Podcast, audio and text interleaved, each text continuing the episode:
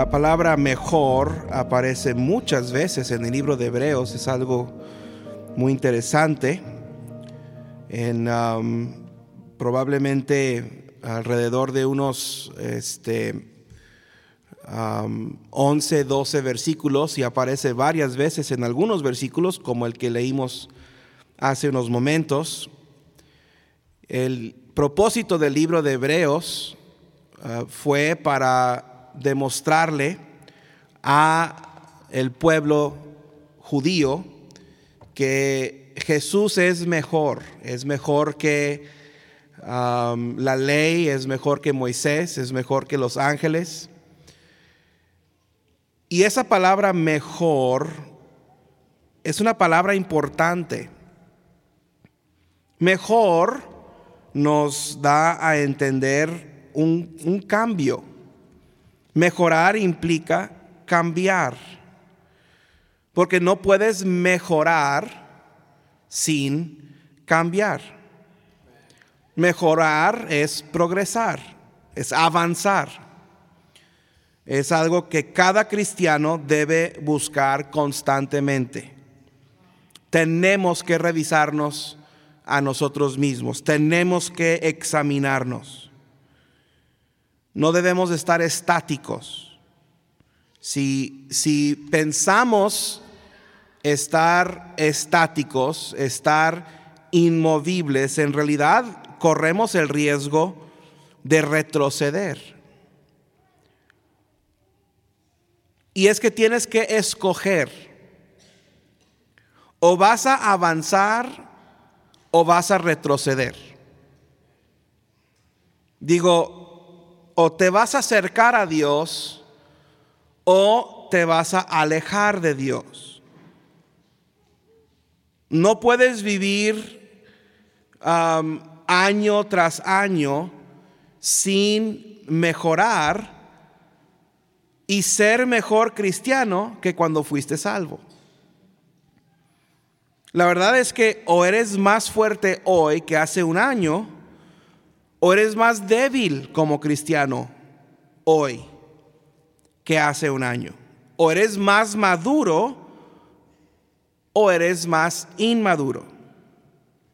¿O eres más útil para la obra de Dios o eres más inútil para la obra de Dios? Y eso frustra a muchos cristianos. Hay cristianos que se sienten como si no están progresando. Se frustran. Y es, es frustrante vivir sin crecer. Es frustrante vivir sin ver una mejora en tu vida, en cualquier área de tu vida. Pero es difícil medir el crecimiento de un día a otro. normalmente el crecimiento no se mide de un día a otro. En nuestra casa tenemos eh, en el marco de la puerta de nuestra recámara, es un marco de madera. Hace muchos años empezamos a poner a los niños, los, los parábamos de espalda y les decíamos, a ver, párate bien derechito. Y luego les poníamos una caja de cereal en la cabeza, ¿verdad? Para hacer una buena escuadra.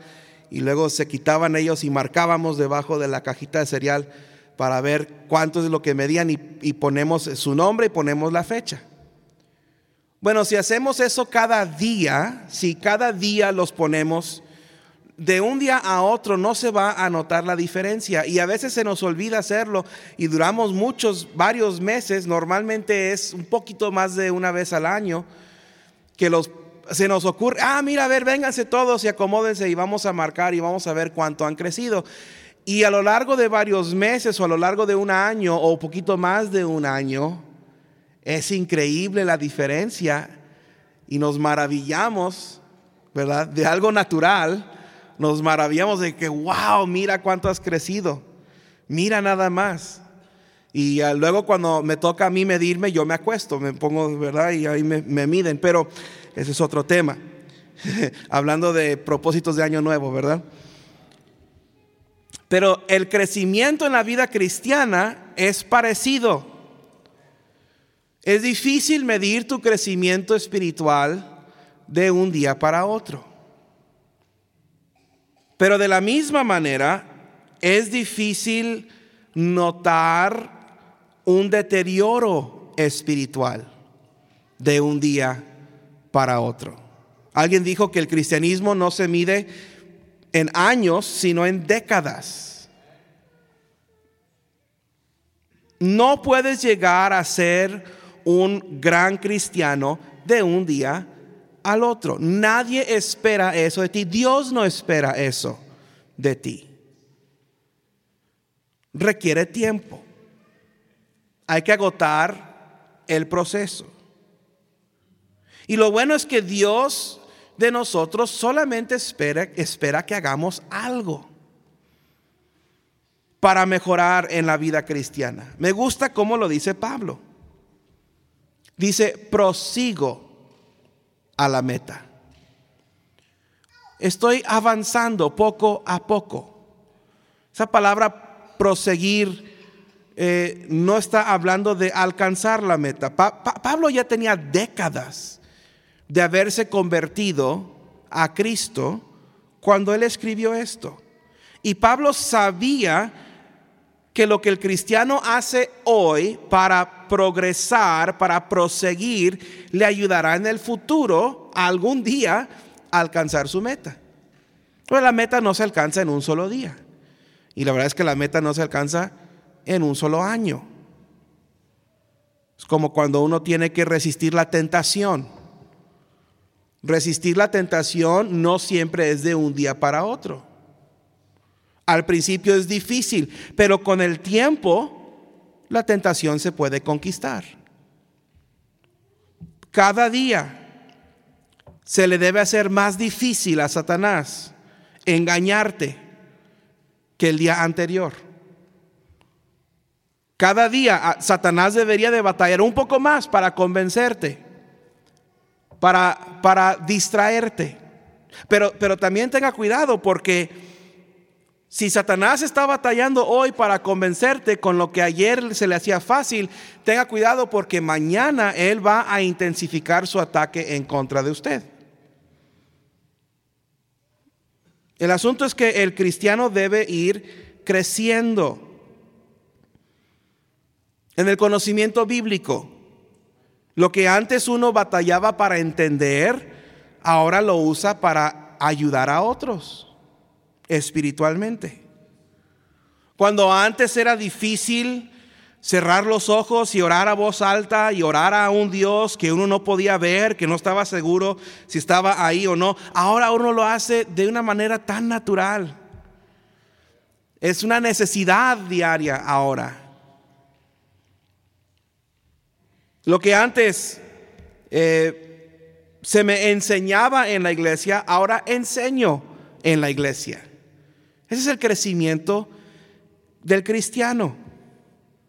Cuidado, hermano, que no se diga de usted lo que se dijo de los hebreos en Hebreos 5:12, porque debiendo ya ser maestros, después de tanto tiempo, tenéis necesidad de que se os vuelva a enseñar cuáles son los primeros rudimentos de la palabra de Dios y habéis llegado a ser tales que tenéis necesidad de leche y no de alimento sólido. Tenga cuidado de ser un cristiano que no crece como debe de crecer. Cada cristiano, cada cristiano debería de crecer al punto de empezar a enseñar lo que se le ha enseñado. Cuando antes era difícil presentar el Evangelio a un extraño, era algo absolutamente eh, eh, este, aterrorizante el tener que pensar, ay, no puedo llegar y tocar una puerta de una persona extraña y hablarle de Cristo. No, ¿cómo? Qué pena. Ahora uno lo hace sin pensar. Ahora uno anda buscando a quienes testificarles. Cuando antes eh, me parecía al mundo, ahora me parezco a Cristo. Ese debe ser el testimonio de cada cristiano. Debemos de ir creciendo, debemos de ir mejorando. Lo que antes me irritaba tener que dejar para servir a Dios, ahora me, me irrita participar en eso. Cristianos que antes batallaban para dejar al mundo, ahora batallan para ver al mundo. Y ese debe ser el crecimiento y la mejora del cristiano. Estoy diciendo que un, cristiano debería de notar mejoras en su vida. Debemos de ir mejorando, creciendo, aumentando, prosiguiendo, avanzando. Y si hay una cosa que limita el crecimiento del cristiano, que impida, que impide que un cristiano mejore, es este. Se lo quiero compartir y vamos a terminar. Es hacer caso omiso a la palabra de Dios. Hebreos 2, 1 al 4. Hebreos 2, 1 al 4.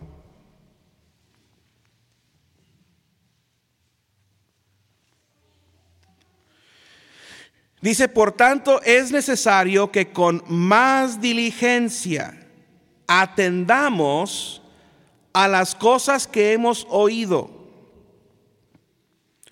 No sea que nos deslicemos.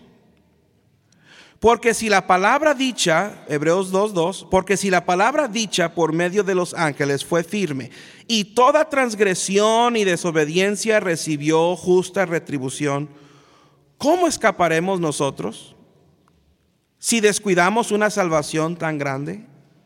La cual habiendo sido anunciada primeramente por el Señor, nos fue confirmada por los que oyeron, testificando Dios juntamente con ellos con señales y prodigios y diversos milagros y repartimientos del Espíritu Santo según su voluntad. Miren lo que dice ahí, que es necesario que con más diligencia atendamos. Hermano, la manera más segura de fracasar en la vida cristiana es hacer menos caso a la palabra de Dios. O es hacer caso omiso, ignorar la palabra de Dios, ser negligente a la palabra de Dios. Es como, es como vivir sin luz en nuestras vidas. Lámpara es a mis pies tu palabra y lumbrera a mi camino. Hermano, no puedes andar en este mundo sin la luz de la palabra de Dios. No puedes. Vivir la vida cristiana como se debe de vivir es una batalla constante constante, de muchas veces al día, de varias veces al día. Que yo viva como debo de vivir, cuesta. Y si usted dice, no, pastor, no, no, la vida cristiana, mire qué suave, qué fácil, no, esto, eh, con los ojos cerrados, con una mano detrás de la espalda, no, esto no, usted no está viviendo la vida cristiana como debería de vivirla.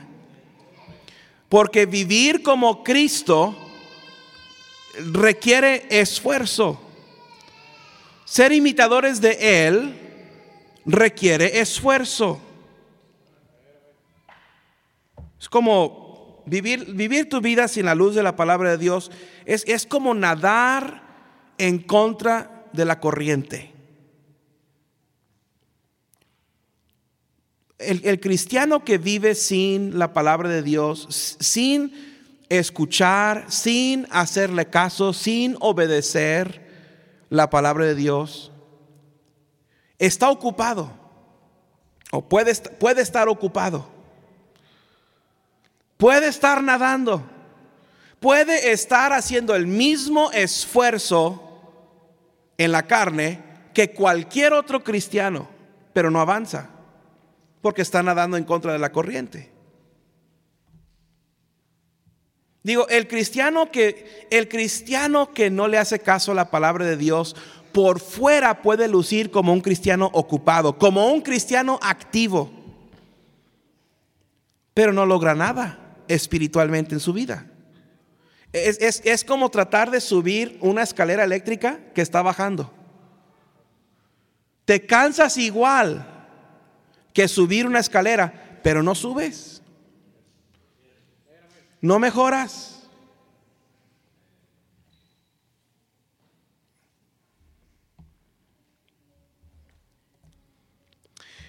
Si por un instante, digo por un momento, te relajas, empiezas a perder batallas. Por eso es- bueno que usted vino a la iglesia el día de hoy.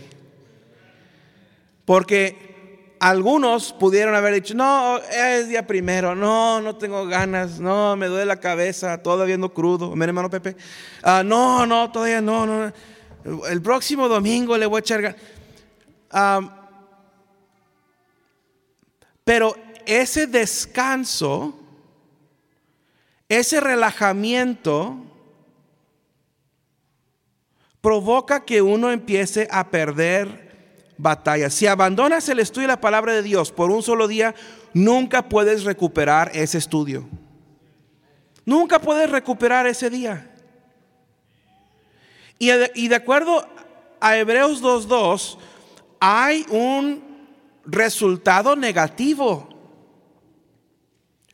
por hacer ca- caso omiso a la palabra de Dios. Dice Hebreos 2.2 que existe una justa retribución. Y esa justa retribución es por la transgresión. La palabra transgresión quiere decir salirse de linderos establecidos. Trans- transgresión quiere decir salirse de la cerca que Dios ha puesto. Hay una justa retribución por la desobediencia, dice Hebreos 2.2. Y es, está hablando de desobedecer a la palabra de Dios. Y Hebreos 2.3 hace una pregunta, y es una pregunta retórica. Dice, ¿cómo escaparemos nosotros? Si descuidamos una salvación tan grande. Y la respuesta es, no escaparemos. Nosotros somos iguales de responsables por hacerle caso a la palabra de Dios que cualquier otra persona en la historia de la humanidad. Si otros escucharon la palabra de Dios directamente de parte de profetas o de la boca de ángeles y fueron responsables, usted y yo también somos responsables al leer la palabra de Dios en la página imprenta. De hecho, podríamos argumentar que somos más responsables. Porque por miles de años algunos no tenían todo el consejo de Dios como nosotros la tenemos. Lucas 12, 48 dice, mas el, el que sin conocerla hizo cosas dignas de azotes, será azotado poco, porque a todo aquel a quien se haya dado mucho, mucho se le demandará. Hermano, en la palabra de Dios se nos ha dado mucho. Y al que mucho se le haya confiado, más se le pedirá. Dios nos ha confiado su palabra, tanto para recibirla, tanto para vivir por ella, como para compartirla, como cantaron los hermanos Aguirre hace unos momentos. Así que no descuides la palabra de Dios en tu vida. En el año 2023 debería de ser el año en tu vida en que más te acerques a Dios por su palabra. Este año debe ser el año en que más tiempo pasas en la palabra de Dios, en que más escuchas la palabra de Dios, en que más aplicas la palabra de Dios a tu vida. Qué importante es este libro en nuestras vidas. Nos enseña la salvación, nos enseña cómo agradar a Dios, nos enseña cómo ganar contra el diablo, nos enseña cómo evitar el engaño, nos enseña cómo tomar decisiones sanas, nos enseña cómo mejorar y vaya que debemos de ir mejorando. Hermano, usted ha fracasado si hoy, el primer día del 2023, usted es la misma persona que el primer día del 2022.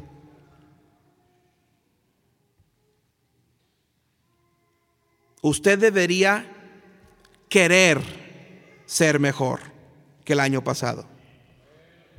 Debería de haber algo en su corazón que le insista a amar más a Dios, a servirle con más fervor, a acercarse más a Él. Dios espera esto de nosotros, que estemos constantemente mejorando. Dios no es, yo no espero que mis hijos crezcan a unos 70 de un día para el otro. Yo estoy contento cuando una vez al año vemos que crecieron dos centímetros y medio, tres centímetros. Y Dios está contento con nosotros cuando ve que año tras año nos vamos acercando un poco más a Él, nos vamos pareciéndonos un poco más al Señor Jesucristo. Pero tenga cuidado, tenga cuidado de no ser un cristiano estático. Porque tarde o temprano empezará sin querer a retroceder. No importa lo bueno que piensa hacer, Dios puede mejorarte. Y no importa lo malo que piensa hacer, Dios puede mejorarte. Dios no quiere que ninguno perezca, sino que todos procedan al arrepentimiento. Y Dios no quiere que un solo cristiano, que uno solo de sus hijos permanezca como está. Él quiere que crezcamos. Puedes hacerlo. Dios quiere que el cristiano madure y progrese, que experimente mejores cosas en su vida. Cosas que nunca se imaginaba. Esta semana pasada estaba dando discipulado a unos hermanos y dimos Jeremías 33.3 y les dije, este es el número telefónico de Dios, el 333. Clama a mí y yo te responderé. Y te enseñaré cosas grandes y ocultas que tú no conoces. Hermano, usted puede crecer. Usted puede mejorar. Pero no haga caso omiso a Dios en su vida.